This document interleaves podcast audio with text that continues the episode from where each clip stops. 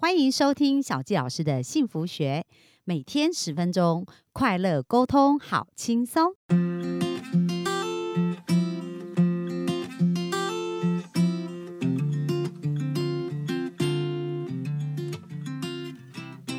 欢迎收听小纪老师的幸福学。那今天非常开心，我们又在空中跟大家见面喽。那今天呢，我们想要跟大家聊的一个部分呢，就是其实我们可以跟孩子一起去寻找孩子真正想要做的事情，所以这个探索会是一个非常好玩的一个历程哦。那我想要跟大家分享啊，就是呃，在这边呢，这个博士哦，我觉得他的一些想法就是呃，跟别人很不一样。那他就会讲到说，他当时呢，曾经有一段时间是居住在日本。那在日本那时候，有一个老师，有一个学校就想要请他去。因为他本身是学教育嘛，那请他去办一个学校这样子，然后他就讲到说啊，他本来已经要退休，而且也没有太多的时间，那可是呢，那个。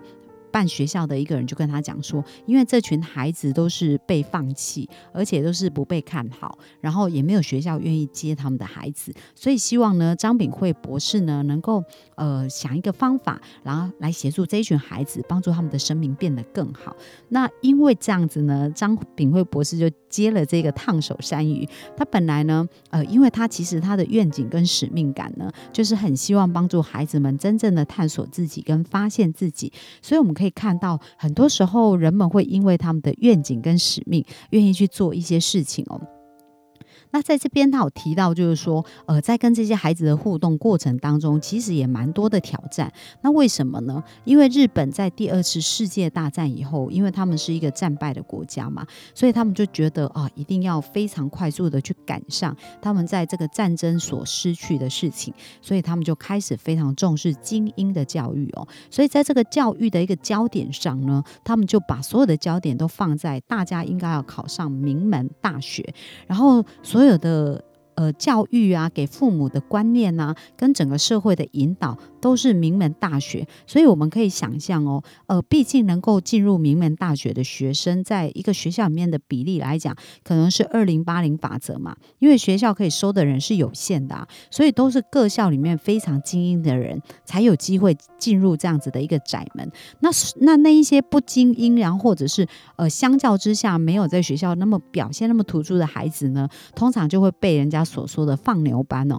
我记得我自己在国中的时候也曾经这样子。那我们的学校有分什么放牛班啊，或者升学班？那其实，在我们的一个年级里面，可能是有十二班，但是也只有一班升学，就是两班是前段班，那其他就是所谓的放牛。那我们在心态上来讲，我就发现说，诶，有一些同学，当他被编到放牛班的时候，他就用一个放牛吃草的心态。那那一些在呃前段班的同学，那大家就拼得你死我活啊，因为大家要继续争下一个更难争的一个公立的一个大学嘛。所以，大家在一个气氛跟氛围上来讲，都是互相竞争，并没有去互相的包容哦。所以呢，在这样子一个状况之下，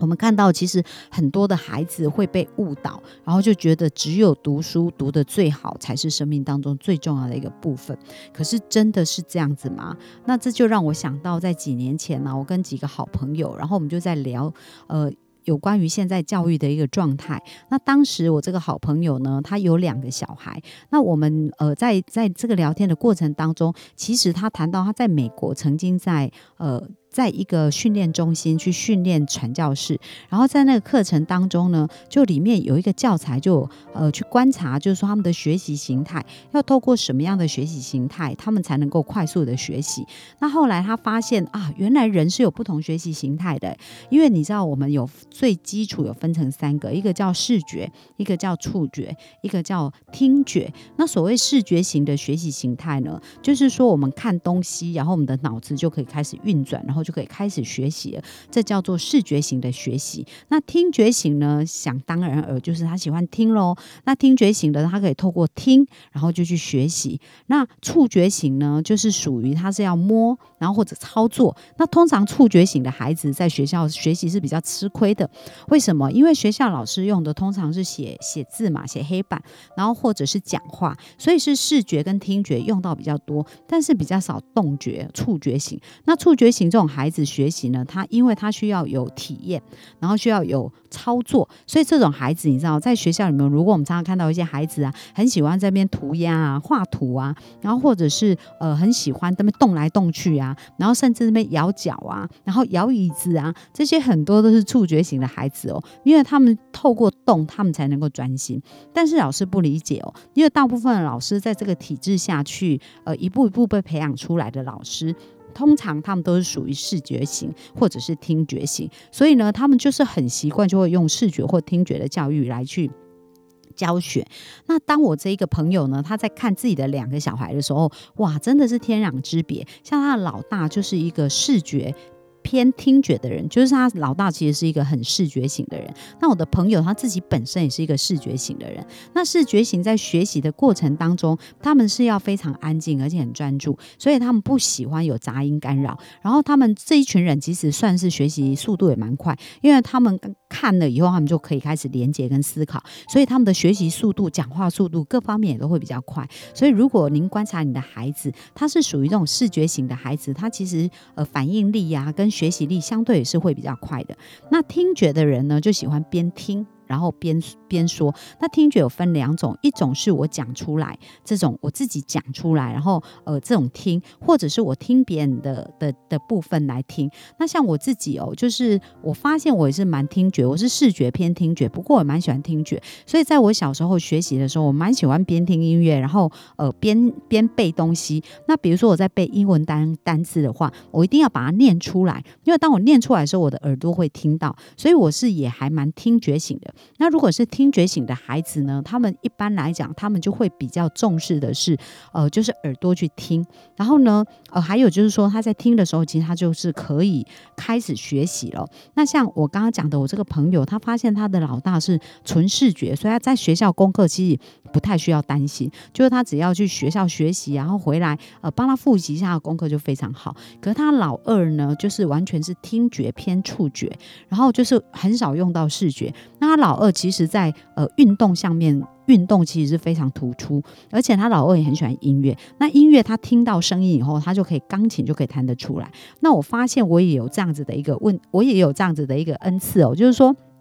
我小时候听到一个钢琴曲，那如果它是单音呢？其实呃，我的音准还蛮准的，我就可以在键盘里面就找到这个声音的位置。但是这是一种直觉，我也不知道为什么。后来才发现，哦，原来是听觉型的人，他其实是蛮擅长这样记忆的。然后触觉呢，就是一定要操作嘛。那像呃，像我的这个朋友，他发现他的孩子哦，就是在背唐诗的时候，当他坐在那边乖乖的背，他可能可以背一整个下午，然后一句话都背不起来。可是他会带着。他的孩子去上学嘛，所以他在陪着孩子呃去学校的一个过程当中呢，就是边走路，那边走路是不是有律动？那律动其实也是一种触觉嘛，就是身体是有一种律动跟感觉的。然后他就在那时候有一次，他就发现哇，在在他从他家里哦陪孩子走到学校去，呃这一段路程只有五分钟，可是孩子边走边背的时候，哇，竟然把唐诗都背起来，所以他发现哎，原来他的孩子跟呃他老大是不一样，而且他们。都会帮孩子复习功课嘛，所以老大复习完以后成绩就非常好。可是有一次他们帮老二就很认真的复习哦，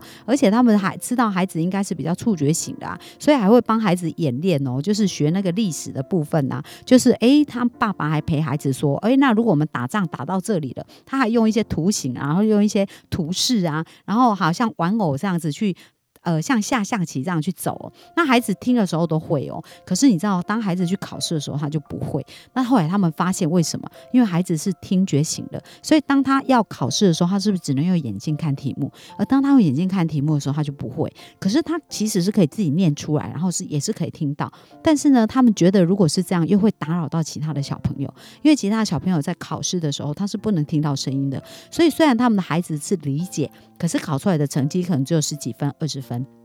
那如果你是父母，看到这样的成绩单会有什么样的反应呢？那我这对朋友其实他们真的也蛮蛮棒的，因为他们真的很理解孩子有不同的学习形态，那也了解孩子是这样的一个状态，所以当他们看到孩子成绩单的时候，不仅没有骂孩子哦，而且能够帮孩子去重新建立一个自信，就告诉孩子说：“哎，没有关系，因为妈妈知道说，哎，其实你已经够理解了，只是因为你是一个听觉型的，所以你可以看看用什么方法，那或者是你默念的一个方式来帮助。”自己。所以我觉得呢，在这个过程当中，我们看到一个用心的父母去观察孩子，去陪伴孩子呢，去帮助孩子一起寻找他想要的。那接下来我们就讲到像这一个呃，我们讲到这一位博士哦，张炳慧博士，他也是一直有一个想法，就觉得很想要帮助他的孩子去找到他所想要的，所以他就会开始陪孩子去做很多的事情哦，让他们去做很多的尝试，然后从这些尝试的一个过程当中呢，去看孩子呢他喜欢做什么，然后在做什么时候他学的特别快，然后能够表现的特别突出。所以呢，像他就发现哦，诶，当他的一个女儿啊，老大嘛，他发现他的口才非常好，所以后来他女儿就成为一个律师诶，然后另外他的老二的这个儿子呢，是非常热爱机械，而且很喜欢创作发明。后来这个孩子他就选择了专攻物理学的一个专业，而且也在纽约创业，后来成为一个非常厉害的创业家。然后他的另外一个女儿南希呢，在他十六岁的时候，他就设定一个目标，就是他要当一个国际的律师。所以呢，在这些孩子学习的一个过程当中，他是给他们很多的空间去呃尝试错误，然后去做不断的尝试。那特别他的老二，因为老大跟老三应该是会比较偏向视觉型的一个学习，所以他们在学校学习的速度是非常快的。那老二呢，应该比较偏触觉，而且我在观察，就是书中他描述的这个老二，应该会比较像我们四上次讲过四种天才，就是他是比较偏钢铁天才哦，跟发电机偏天才。那这个孩子就是他觉得他比较小心眼，就是这个老二，而且比较会保护自己。那其实也不是，就是他是比较活在自己的世界，然后在。自己的创意发想里面，这个空间呢去做这个部分。那他看到孩子是这样的时候，他也是一直在思考，到底要如何引导孩子能够跟别人合作，然后能够去设身处地哦。那这个部分呢，我们在明天就会跟大家分享，他如何去帮助孩子去找到自己，跟发现自己。不过今天呢，我最后要跟大家分享一个，就是呃，当这个孩子在不断的尝试的一个过程当中，他其实是比较容易有挫折感的，因为他看到。姐姐，然后看到妹妹都表现的非常优异，那相较之下，自己好像呃。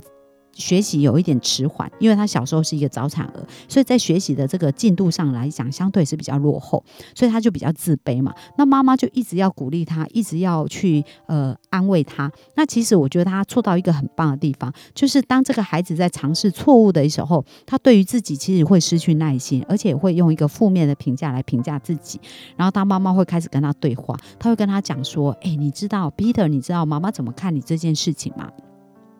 妈妈觉得，如果一次做好，当然也是很棒啊。可是很多时候，我们人要有学习曲曲线啊，所以有很多事情是没有办法一次做好的。而且，如果你一次就成功，你怎么能够体会别人要经历过不同的学习才成功？然后，这种成功的快乐跟感受，其实不是一次就成功的人是可以感觉到的。所以，妈妈觉得你现在这个过程也是很棒啊，因为你透过这样子的呃学习，然后失败，然后再调整学习，然后再失败，透过这样的过程。你就可以发现一个更好的自己啊！而且这个练习的过程也会让你成为一个越来越好的人。所以妈妈并没有觉得一次成功就是最好的，是我们透过这样的一个成长、跟学习、跟摸索，然后得到的一个结果。那更重要的是，我们在尝试的这个心，还有我们愿意付出的这个努力，可是更加难能可贵的。那妈妈觉得你这个部分做得非常的棒哦。好，各位，如果你是这个小孩，然后你的妈妈这样跟你对话，请问你对于你自己没有成功，然后没有一次成成功没有一次做好，